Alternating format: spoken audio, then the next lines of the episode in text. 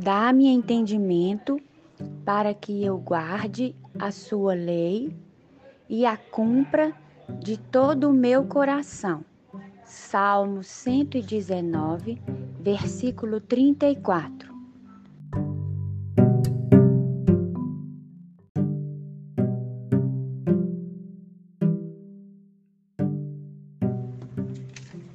Pastora Sara e Pastor Davi. Que o Senhor nosso Deus vos fortaleça, que possam permanecer firmes nas convicções do Senhor nosso Deus. À medida que propagarem a palavra, gravem a lei do Senhor em vossas mentes e corações